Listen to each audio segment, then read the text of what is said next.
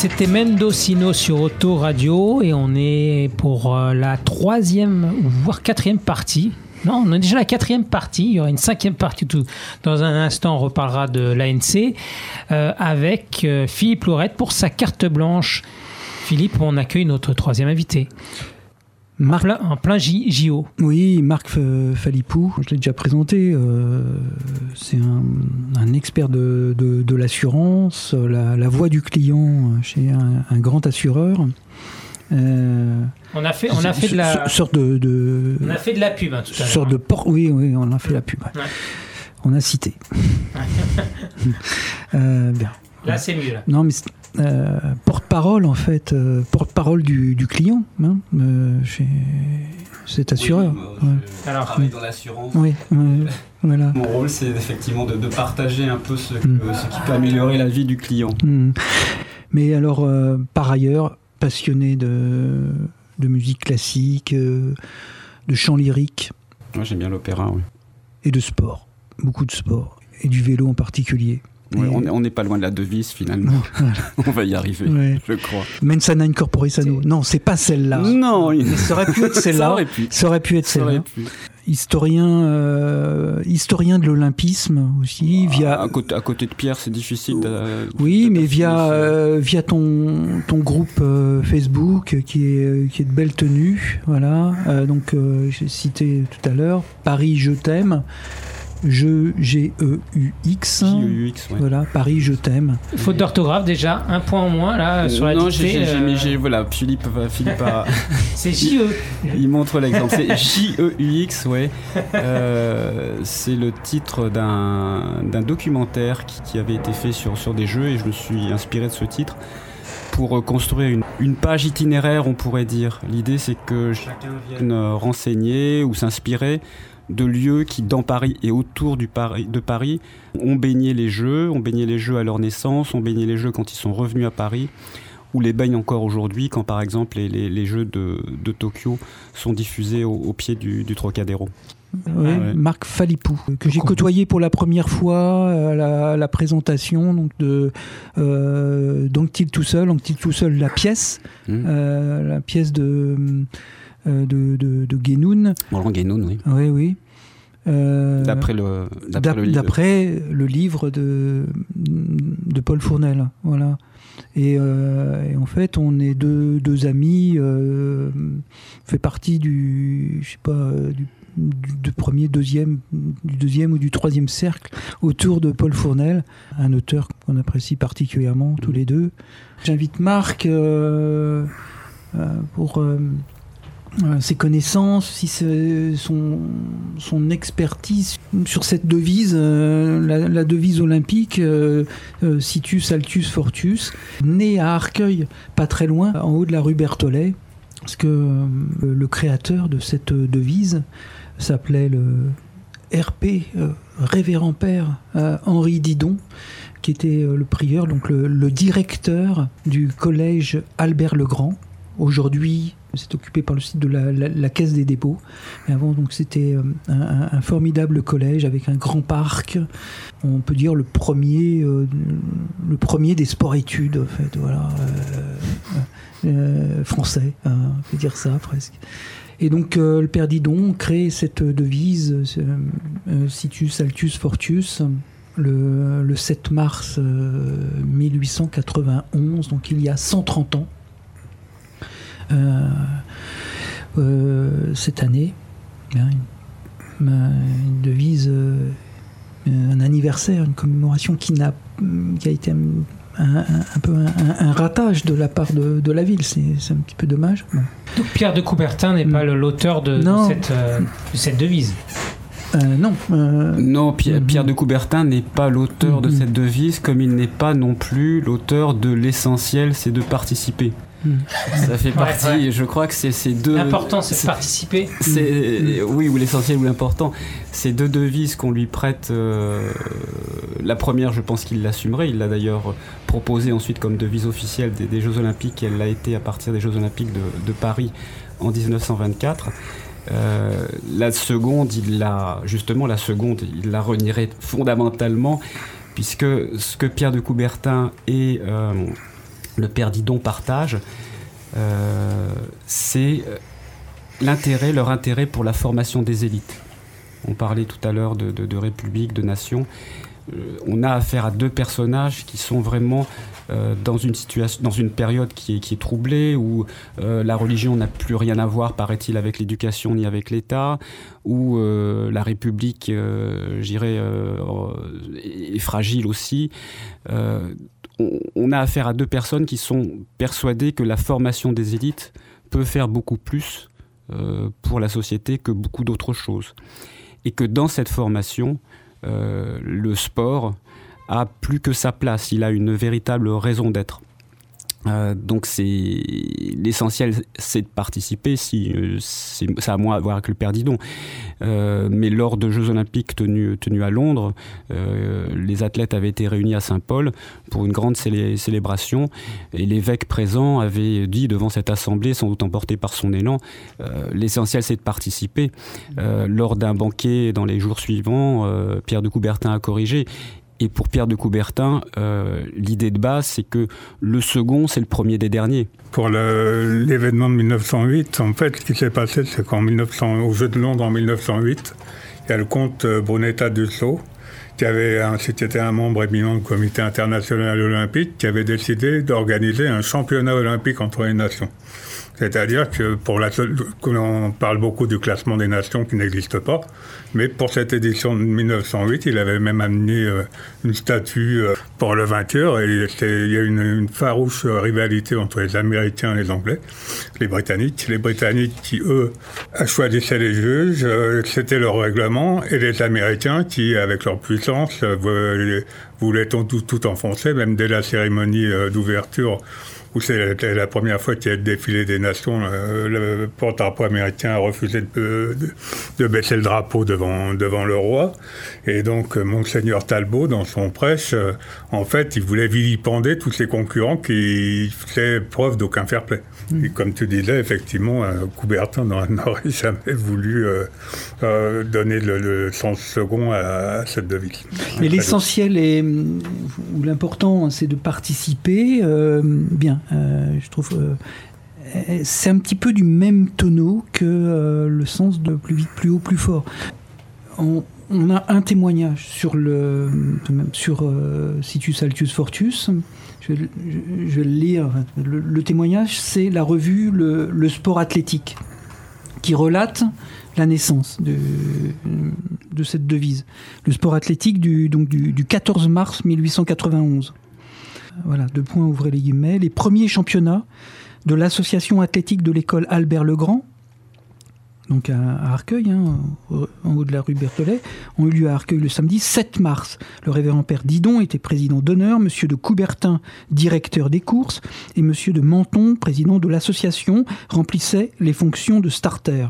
Le père Didon a d'abord remis aux membres de l'association un drapeau blanc et noir avec l'écusson du collège brodé au centre, et dans une éloquente allocution, il a souhaité que ce drapeau les conduise, entre guillemets, souvent à la victoire, à la lutte, toujours. Il a dit qu'il leur donnait pour devise ces trois mots, qui sont le fondement et la raison d'être des sports athlétiques, situs, altus, fortus, plus vite, plus haut, plus fort. Ah oui, Situs pour les, courses, euh, Altus pour les, sauts, et, Fortus pour les lancer. Et c'est ça, je pense, le, sens premier de ce, euh, de ce Situs Altus Fortus, qui a une, qui a une valeur euh, relative et non pas absolue. Elle a une valeur relative mm. qui mm. peut être absolue parce que nous, mm. sommes, nous sommes tous différents. C'est-à-dire qu'il y a des individus qui vont être plus ou moins doués pour, pour la course, indépendamment de, de, la course. Nous, nous ne naissons pas, euh, je dirais, similaires, semblables. Et dans l'esprit du père Didon, en particulier, euh, l'idée, c'est de se dépasser. L'idée essentielle, c'est euh, de se livrer à fond comme on dirait aujourd'hui. Et que si, je te coupe, excuse-moi. Euh, comment Marc, tu, tu, connais les, tu es cycliste, tu connais comme moi, tu, tu as fait des ce qu'on appelle des, des courses de, de masse, comme comme l'étape du Tour pour les amateurs. Toi, ton euh, ton défi, c'était pas d'être premier de l'étape du Tour. Exactement. Mais c'était euh, de te dépasser, Mhm. de faire euh, euh, le mieux. C'est exactement ça, effectivement. Mm, Et c'est l'idée de dire que on pourra se regarder fièrement, qu'on soit premier ou deuxième, Mm. parce que intrinsèquement, les qualités de l'autre peuvent lui permettre de passer devant nous à telle ou telle épreuve, mais sinon, on s'y est livré à fond. Alors après, cette, cette devise, Situs Altus Fortus, on est dans une époque de découverte scientifique, et on est dans une époque dans une époque quelque part, on pourrait pas dire de relâchement moral, mais en tout cas où on peut se, se demander mais pourquoi, la- les, pourquoi les religieux n'enseignent-ils plus aux, enfants? Euh, Et quelle est cette course à la, à la- science, à la connaissance, et cette course aussi à, l'élite économique hein, puisque la, la- République permet aussi à, la bourgeoisie de- de- d'accéder d'accéder à l'élite. Et euh, cette formation, pour le Père Didon, elle se fait sur trois piliers, qui sont la foi, Mhm. qui sont l'esprit, les connaissances, et qui sont le corps. Mhm. Et dans Situs Donc le, situs c'est plus c'est plus vite aussi alors Le plus, plus, le plus situs- prompt, hein, plus le vif. situs, c'est plus vite, c'est Plus plus, vite avec les progrès de la, avec, plus vite avec les progrès de la science. Mhm. C'est, on va, l'homme va aller plus vite. On va traverser l'Atlantique avec le vapeur. On va, on va, voilà. Le situs, il est aussi ça dans cette époque-là. Euh, L'altus, il est lié à la foi, Ouais. il est lié à tout ce qui élève, et le fortus est lié à tout ce qui fortifie le corps. Mhm. Et on est dans l'esprit olympique Mhm. du baron Pierre de Coubertin, dont la première, entre guillemets, dont le premier rêve, dont la première utopie n'était pas forcément les Jeux Olympiques, uniquement les Jeux Olympiques, mais qui était une utopie pédagogique hein, sur, euh, sur ce qu'il appelle lui un flambeau à dix branches, qui est un enseignement qui permet d'avoir, lorsqu'on est adolescent, d'acquérir un esprit critique plutôt que de remplir des silos de connaissances. Hein, il se doute qu'à cette époque, il fait le constat que les connaissances de chaque matière qu'on nous enseigne euh, euh, deviennent très importantes. Et à l'âge de l'adolescence, Mm. l'enseignement qu'il voit sur, dans, dans la pratique est un enseignement qui vise à Mm. accumuler les silos et à euh, accumuler dedans, dans chaque, dans chaque silo. Mhm. Il dit à ce moment-là, il faut Et C'est vrai que le collège Albert Legrand, euh, c'était euh, c'était même un, un- un établissement, euh, l'établissement pour l'élite. euh. Oui, euh, donc le père Didon naît euh, Mm. autour de 1840. À l'âge de 8 ans, il va rentrer dans un séminaire qui s'appelle le, le séminaire du Rondeau. Et dans le séminaire du Rondeau, ce qu'il s'est passé, c'est qu'on a déjà des Jeux Olympiques Mhm. depuis 1832. Alors, les Jeux Olympiques, ils ne vont pas exister au 19e siècle qu'au séminaire du Rondeau. Il va y en avoir un petit peu partout, y compris en Grèce, où bon, bon, on ressuscite après la, après la Révolution française, avec le romantisme, on découvre des ruines, on ressuscite un certain nombre de choses de, de- l'esprit antique pour alimenter cette jeune république aussi. Et euh, la découverte des ruines va par exemple donner naissance à des récits, alors des récits d'aventure, euh, et beaucoup d'enfants sont imprégnés de cette, euh, de- de cette imagerie. Et au rondeau, il se passe une chose qui n'existe pas encore partout, qui bien sûr sera le, cas au collège Albert Legrand, c'est qu'il y a un agenda, quand on, a, quand on est éco- écolier là-bas, sur l'agenda de l'année, on a à chaque jour ce que l'on va faire. Et ce que l'on va faire sert à un projet pédagogique qui est fait sur l'année. Deux étudiants en philosophie, deux élèves en philosophie, tombent en 1832 sur la page du 29 février. C'est une année bissextile. Et il n'y a rien d'écrit. Et imprégnés de leur, euh, de leur lecture euh, d'adolescents, ils vont écrire Jeux olympiques. Et à partir de ce moment-là, au rondeau, chaque année bissextile, il y aura des Jeux olympiques qui mixent Mm. les, les arts, les lettres, les dictées peut-être, voilà, Mhm. et le sport. Le père Didon va exceller dans les deux.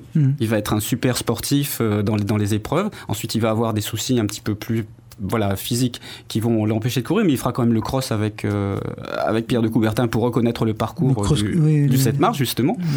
C'est pas euh, Cross- le steeplechase non Ah une sorte de steeplechase, Ouais, c'est ça. ouais, ouais. Ouais, et le, le- le- Pierre de Coubertin Mhm. raconte justement, si j'ai le droit à une petite lecture aussi. Pierre de Coubertin raconte Mm, donc en ouais. 1909, euh, il explique qu'il doit tout au père Didon presque. hein. Je- je- J'exagère à peine, mais quand on voit l'amitié de, de Didon et Coubertin dure sur 10 ans, qui sont 1890 et, et 1900, et qui sont Oui, les 10 jusqu'à la années, mort de Didon. les 10 années Mm. clés, puisque Mm. 1890, Mm. on a cette première rencontre, en 1880 exactement, cette première rencontre privée-publique, qui est pour Mm. Coubertin euh, l'occasion de, de mettre un pied dans sa machine de, de- de mise en place de nouvelle éducation. 1892, la première fois où Pierre de Coubertin fait référence aux Jeux Olympiques. 1894, le discours, euh, j'irais vraiment qui lance, qui lance les Jeux Olympiques. Et puis les premiers Jeux, 96 et, et 1900.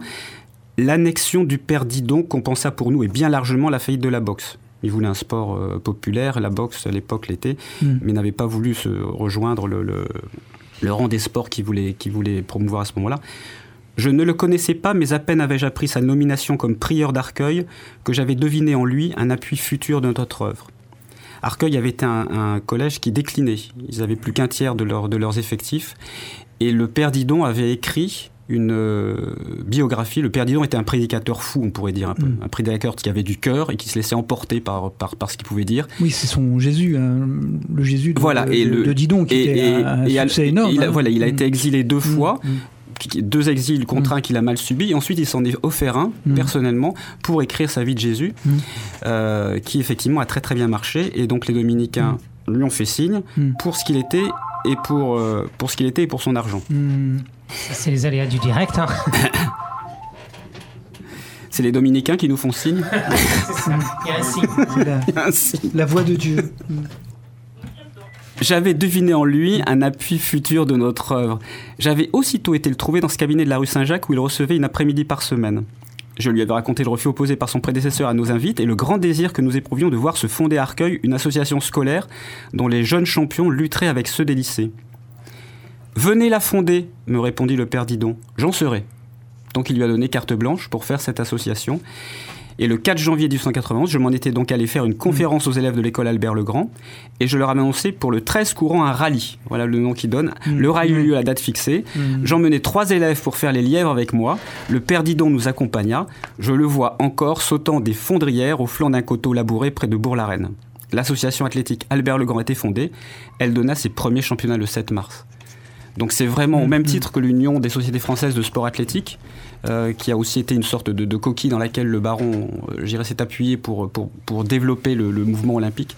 Effectivement, mm. c'est à, à Arcueil que, mm. le, que le mouvement olympique a pris une nouvelle ampleur aussi. Voilà, dis donc, euh, homme clé de, bien, quasiment donc au, même, au même titre que, que Coubertin, clé de, de l'olympisme. et pourtant, bon, une, on a une petite place là, une placette euh, Henri Didon euh, dans la, cité de l'église, donc pas, très loin. Bien, mais Didon, Didon inconnu tout de même, hein, euh, inconnu, oublié. Est-ce que c'est volontaire aussi Inconnu peut-être. Peut-être, peut-être que c'est volontaire parce que. Il passe aussi pour bon, un doit-on doit-on déboulonner les statuts de, Didon aussi Parce qu'ils passent pour, euh, pour pas mal, qui ont, qui ont des, des voix qui portent, malheureusement. Euh, ils, passent pour un anti-Dreyfusard, un, militariste, un revanchard. Euh, bon.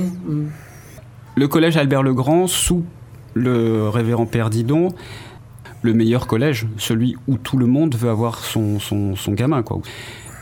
donc il se trouve que des personnages clés, euh, de l'élite sont les parents des élèves qui sont, qui sont chez lui.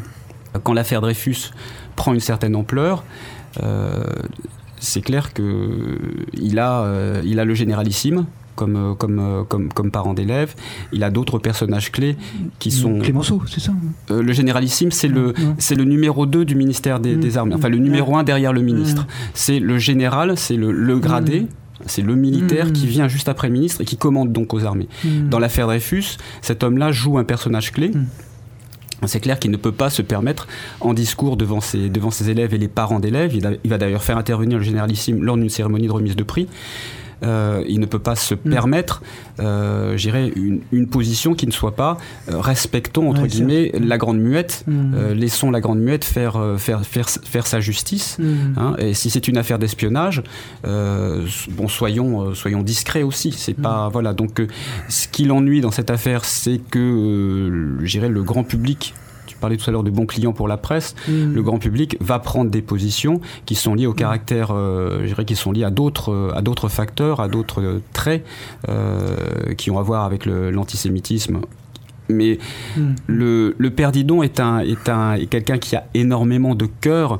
le Figaro de l'époque rapporte peu de temps après sa mort, rapporte une anecdote donc à l'époque, un sénateur qui s'appelait Naquet euh, était, euh, défendait le, les divorces. Mhm. Donc il, avait, il était promoteur d'une loi pour, pour obtenir le divorce. Et à cette époque-là, euh, Didon était encore prédicateur à Saint-Philippe-du-Roule. Et euh, dans chacun de ses sermons, il avait à cœur de défendre, euh, de dire que le divorce était voilà, et pas pas de divorce. Alors que l'Église lui avait demandé d'être discret sur le sujet. Mais lui, il ne pouvait pas s'empêcher de le faire.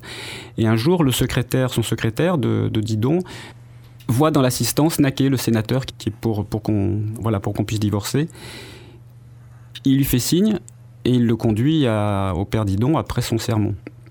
Et là, il y a un dialogue qui s'engage, alors qui est rapporté bien sûr, mais qui expliquerait que euh, le père Didon euh, lui a dit écoutez, si votre loi passe, faites au moins quelque chose.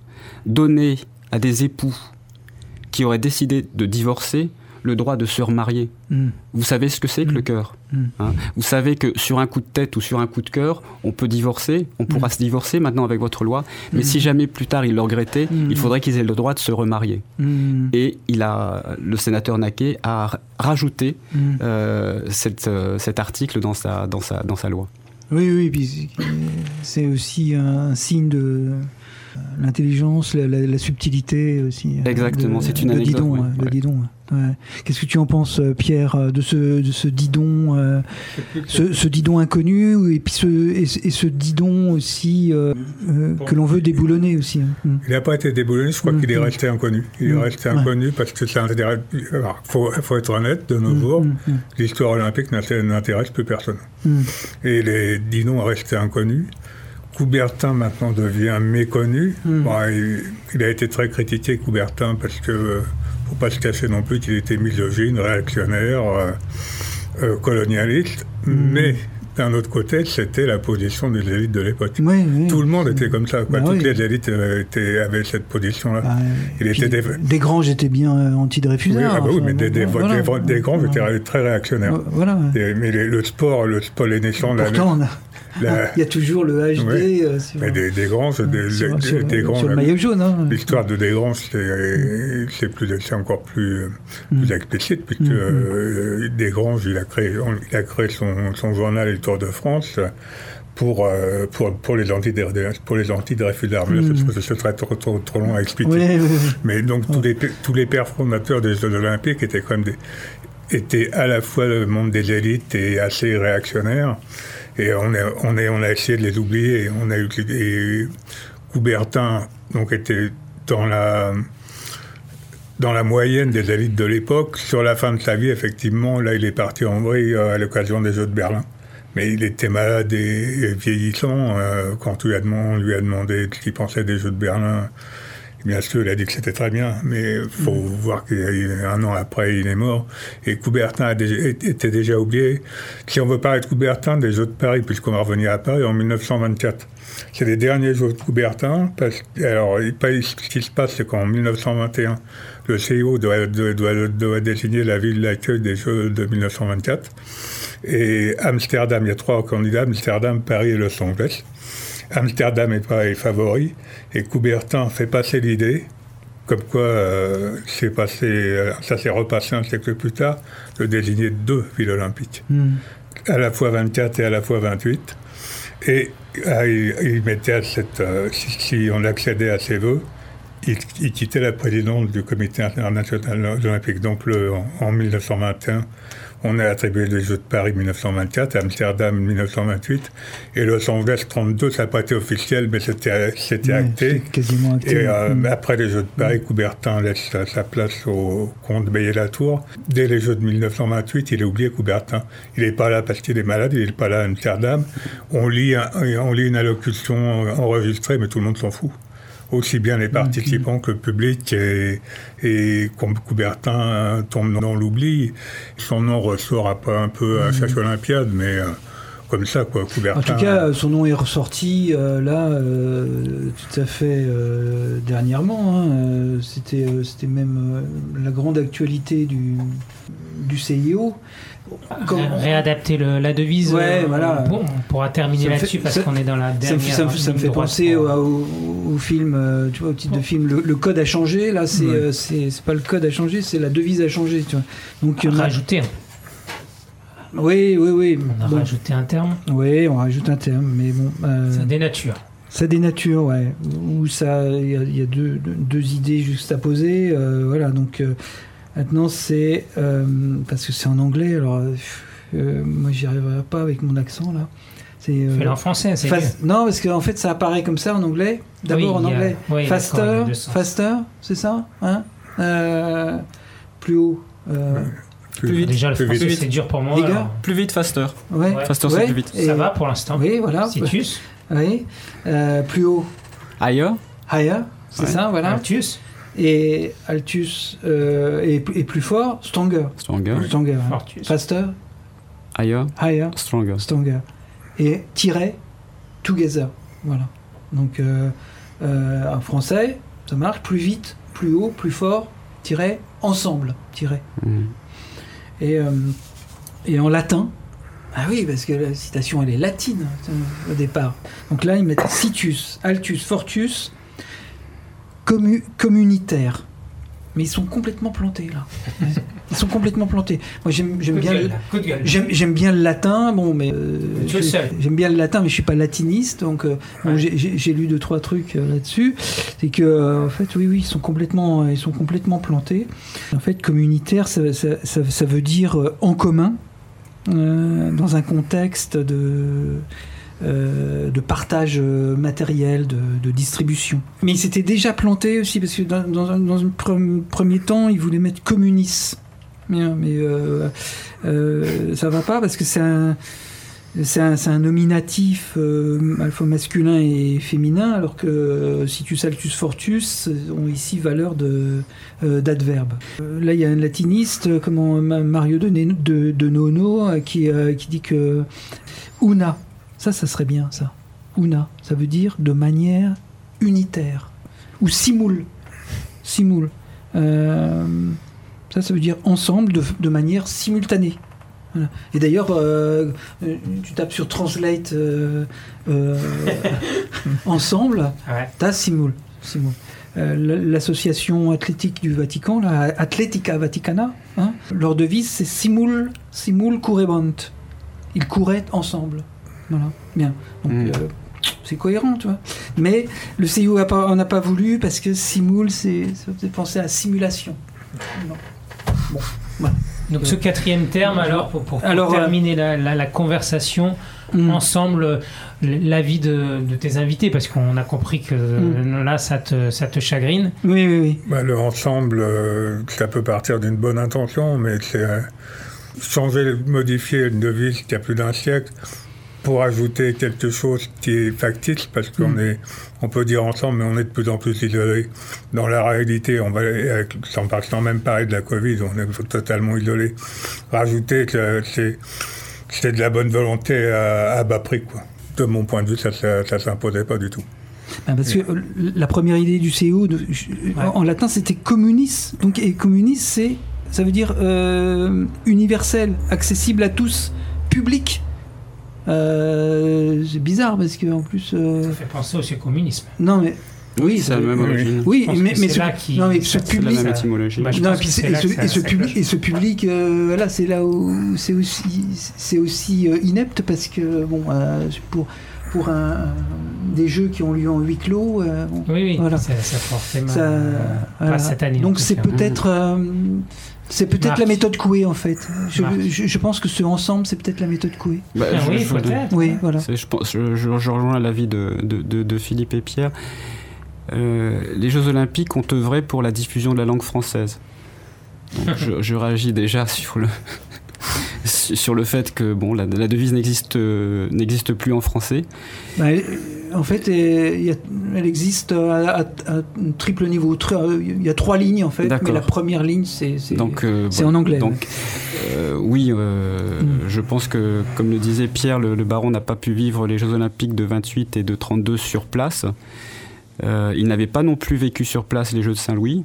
Il y avait un, un envoyé, un, un Hongrois qui représentait le CIO et qui avait déjà été surpris de la manière dont les Américains traitaient les Jeux. C'est les Américains qui ont introduit les deuxième et troisième marches sur le podium. Les premiers Jeux, sauf rétrospectivement quand on a mis des médailles d'or et d'argent de bronze à tous ceux qui avaient concouru dans des épreuves dites olympiques, euh, les premiers jeux étaient comme antiques, n'avaient qu'un premier, donc on va revenir sur l'idée du, premier et des autres. Oui, l'essentiel c'est de se dépasser, et l'essentiel euh, c'est de se rencontrer. Les jeux sont là pour Mhm. que les gens se rencontrent D'ailleurs, c'est le, témoignage euh, le, le, plus souvent exprimé par les athlètes. Exactement. Mmh. Et se rencontrer entre eux, bon, mmh. on voit euh, mmh. avec les anecdotes qui circulent aujourd'hui sur, euh, sur Tokyo ce que, ça veut, ce, que ça veut dire pour la presse. C'est assez, c'est assez je dirais, en dessous de la ceinture. Euh, mm. Maintenant, euh, le, sans public, c'est clair que introduire ce, ce, mot, ça me fait penser à une sorte de hashtag. On pourrait dire plus vite, plus haut, plus fort, et cette année, hashtag mm. ensemble. Mm. Et puis dans 4 ans, ça sera hashtag pour tous. Euh, voilà, donc le français, qu'en advient-il dans, tout ça?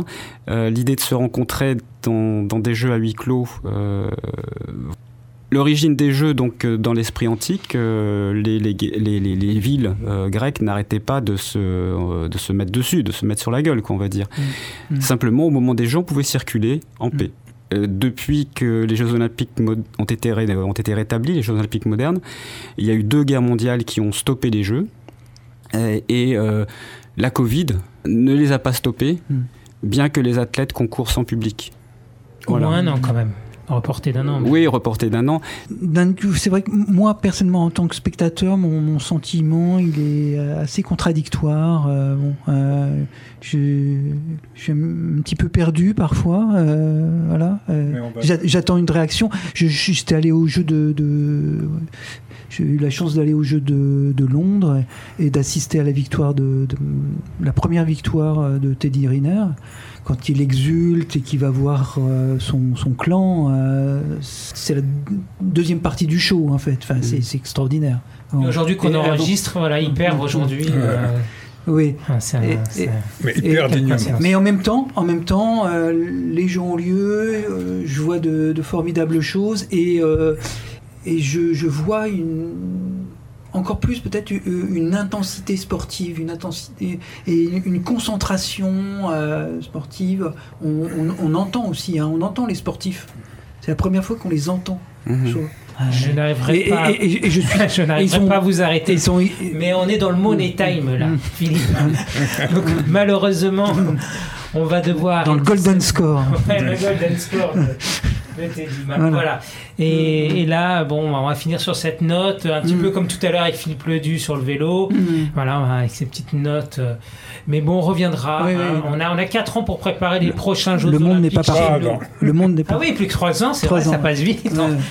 On va juste remercier nos, nos deux invités. Oui, merci euh, Marc, euh, merci Pierre. Euh, C'était un plaisir. pour ces, ces, éclairages. Et puis d'abord pour votre, votre présence. Ah, merci de ton invitation. Merci de ton invitation. Voilà, et on, et on, peut transmettre quelque chose. Et on remettra ça.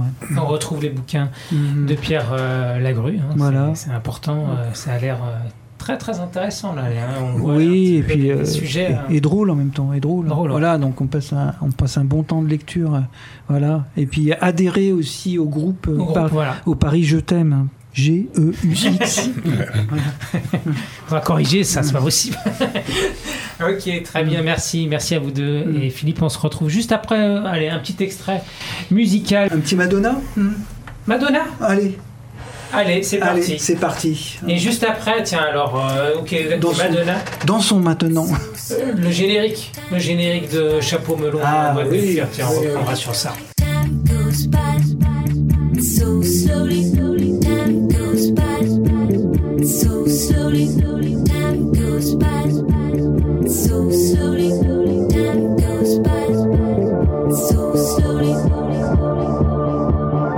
Radio, la radio que j'écoute à Paris. Auto Radio, the radio to listen in San Francisco. Auto Radio, the radio to listen in Taiwan. Auto Radio, the radio to listen in the world.